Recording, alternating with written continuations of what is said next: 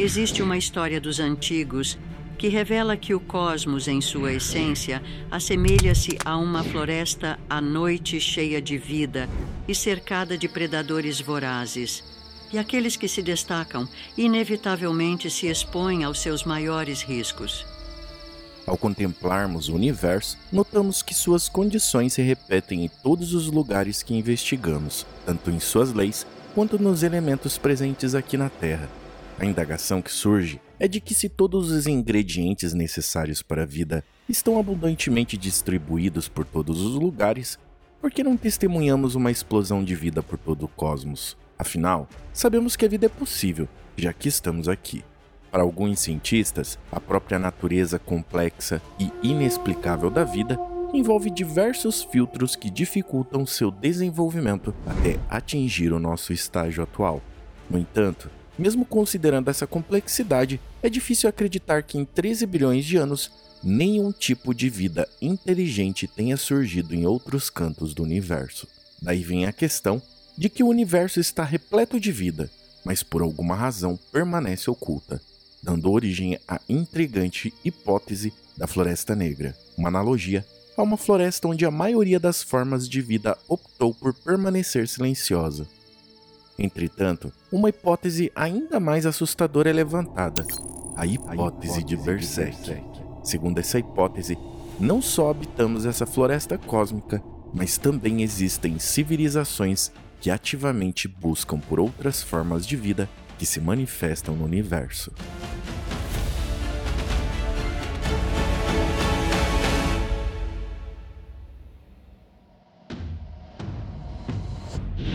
Recentemente, em meio a conflitos, Putin foi visto em Pequim durante sua participação no Fórum das Novas Rotas da Seda, acompanhado por oficiais que portavam a famosa maleta nuclear, utilizada para autorizar um ataque nuclear. Embora o presidente russo esteja sempre cercado por esse dispositivo, é raro vê-lo em público.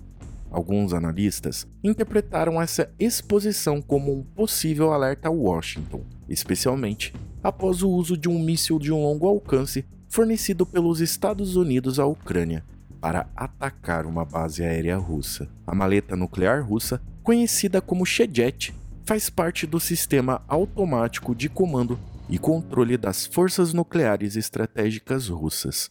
Ela abriga um dispositivo que permite ao presidente russo autorizar o lançamento de mísseis nucleares em situações de emergência. E isso não é exclusividade da Rússia.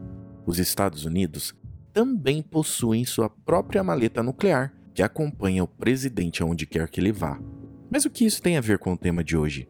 A realidade é que estamos potencialmente diante de um desses filtros que impedem que a vida inteligente persista no universo. E talvez estejamos nos aproximando do limite desse filtro.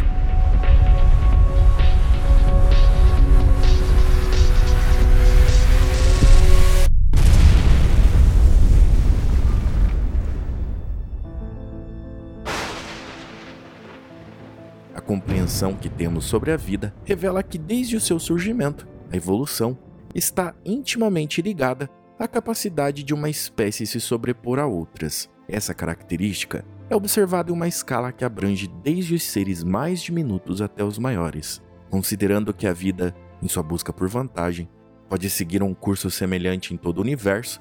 A comunidade científica concorda que o caminho para chegar ao estágio atual é repleto de obstáculos praticamente incalculáveis, desde a origem da vida, para o qual ainda não existe uma explicação definitiva sobre como a primeira forma de vida surgiu na Terra, várias hipóteses são discutidas, envolvendo condições ambientais, químicas e físicas propícias à formação de moléculas orgânicas e estruturas celulares.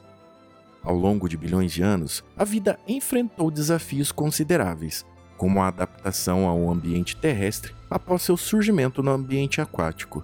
Esse processo envolveu a necessidade de ajustes às condições terrestres, como variação de temperatura, gravidade, radiação solar, disponibilidade de água e nutrientes, além da presença de predadores e competidores.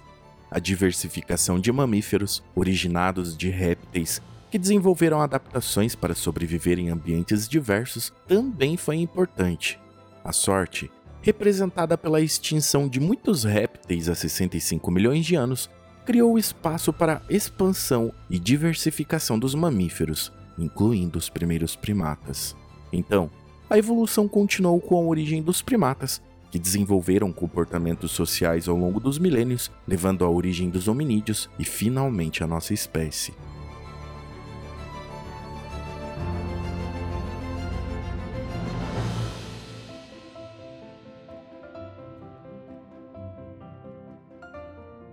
Essa escalada evolutiva envolveu superar desafios como a origem do fogo, uma das primeiras tecnologias utilizadas pelos hominídeos, permitindo diversas funcionalidades, desde cozinhar alimentos até modificar ambientes.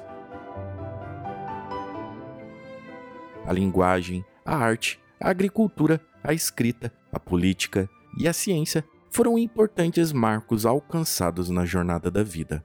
Mas a origem da indústria surgida há cerca de 250 anos com a Revolução Industrial, representou um ponto crucial na atividade humana, proporcionando aumento de riqueza, população, mobilidade e qualidade de vida. Além dos obstáculos mencionados, inúmeros outros fatores desempenharam papéis cruciais na jornada evolutiva, desde desastres naturais no próprio planeta, como erupções vulcânicas, a separação de continentes, ciclos de aquecimento e resfriamento, até elementos sociais, como a religião, que possibilitou a união de grupos em torno de causas comuns, promovendo a cooperação para o bem coletivo.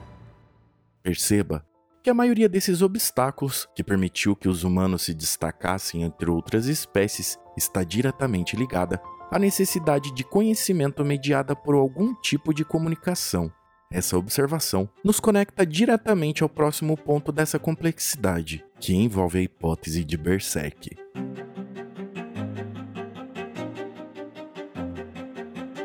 Há muito tempo, quando os humanos ainda viviam em pequenos grupos nômades e dependiam da caça e da coleta para sobreviver, usavam alguns sons e gestos para se comunicar, mas não possuíam uma linguagem complexa como as que conhecemos hoje. Certo dia, um grupo de caçadores saiu em busca de alimento em uma região desconhecida, e lá se depararam com um animal feroz que rugia e mostrava os dentes. Mas o grupo não sabia o que era. Assustados, eles fugiram, mas um deles foi atacado e devorado pelo leão. Os outros caçadores que conseguiram escapar e voltar para o acampamento queriam contar aos seus companheiros o que tinham visto e o que tinha acontecido com seu amigo. Mas como fazer isso sem uma linguagem? Eles tiveram uma ideia usar um som que imitasse o rugido do leão e apontar para a direção da floresta. Depois, usaram um gesto que indicava a morte e apontaram para um caçador, indicando que um deles tinha ficado para trás. Assim, eles conseguiram transmitir uma mensagem simples, mas muito importante. Na floresta, em certa direção, existe um animal que pode ser perigoso, e ele pegou um de nós. Os outros humanos impressionados passaram a querer saber mais detalhes sobre o leão, a floresta e o caçador morto.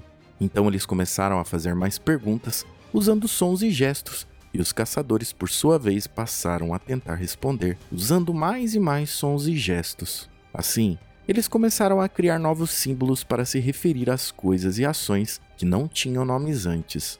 Este foi o início do processo da evolução da linguagem humana baseado na capacidade de criar e usar símbolos para se comunicar.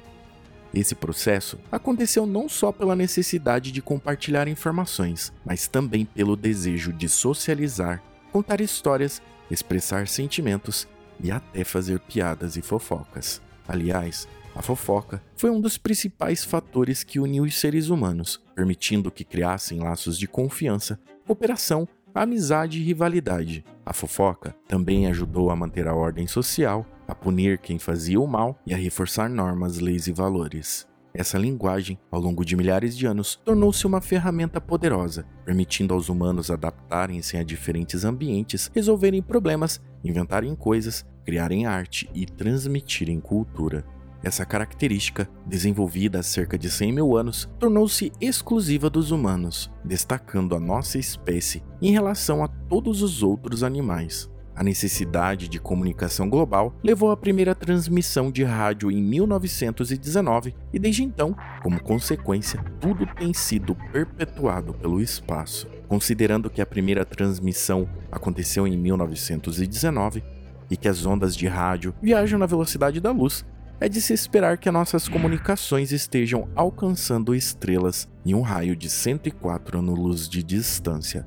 Ou seja, se algum tipo de vida surgiu em algum lugar desses sistemas estelares e seguiu um caminho parecido com o nosso, conseguindo superar todas essas barreiras dentro deste limite de 104 anos-luz, é provável que já estejam nos ouvindo. De acordo com o catálogo de estrelas da missão Gaia, uma das fontes mais confiáveis para conhecer as estrelas da Via Láctea, existem cerca de 95 mil estrelas conhecidas até o limite de 104 anos-luz a partir da Terra, e esse número pode ser ainda maior. Isso nos leva à reflexão inicial de que se a evolução da vida exige a sobreposição de uma espécie sobre a outra, estaríamos fazendo a coisa certa ao deixar que nossas ondas de rádio se espalhem no espaço profundo.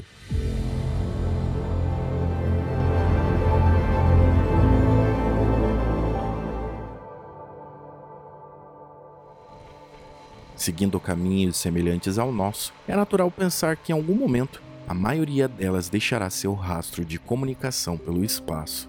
E é aqui que surge o problema.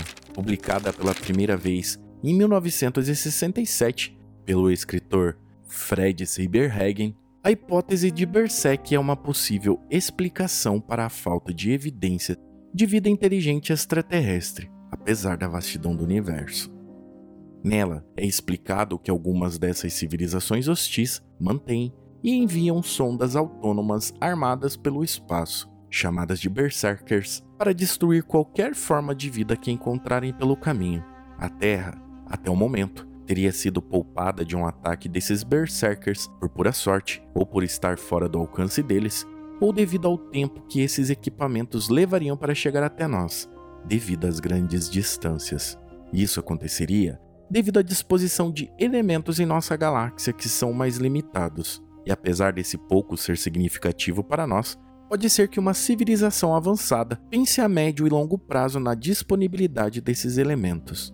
Os elementos menos abundantes na Via Láctea são aqueles mais pesados e raros, como o ouro, a platina, o urânio e o plutônio. Esses elementos são formados apenas em eventos extremos, como a explosão de supernovas ou a colisão de estrelas de nêutrons. Por isso, em comparação com outros elementos, eles são escassos no universo, ainda mais em nossa galáxia, que é relativamente antiga e tem poucas supernovas recentes. Então, para uma civilização em fase de expansão galáctica, faria todo sentido controlar quem pode fazer uso desses recursos limitados. Novamente, olhando para nossa história e a forma como vivemos hoje, dependendo do nível desses seres, é bastante fácil imaginar o que fariam conosco. Seria quase que o mesmo que fazemos com formigas quando começamos a construir em um novo terreno.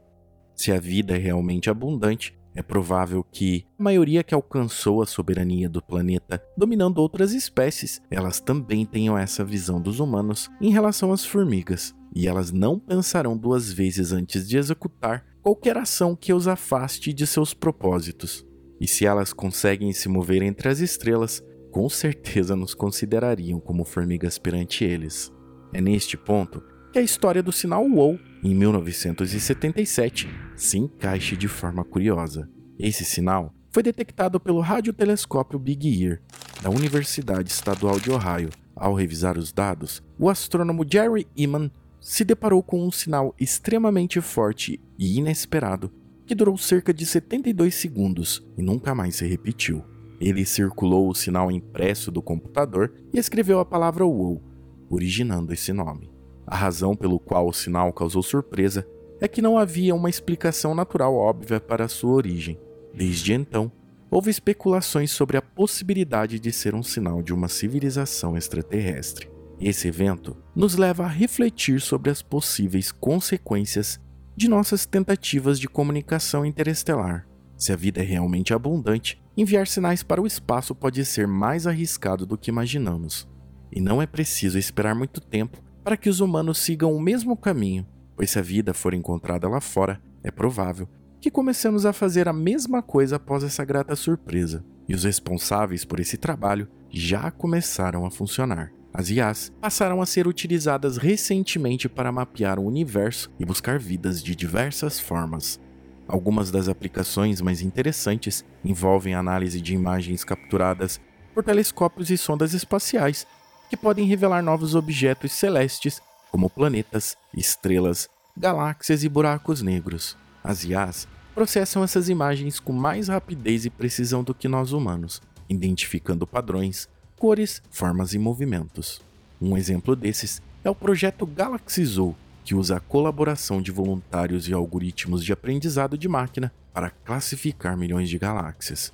Há também a busca por sinais de rádio emitidos por civilizações, que podem indicar a presença de vida inteligente fora da Terra. Os algoritmos filtram o ruído cósmico e detectam possíveis mensagens que podem ter sido enviadas há milhares ou até milhões de anos.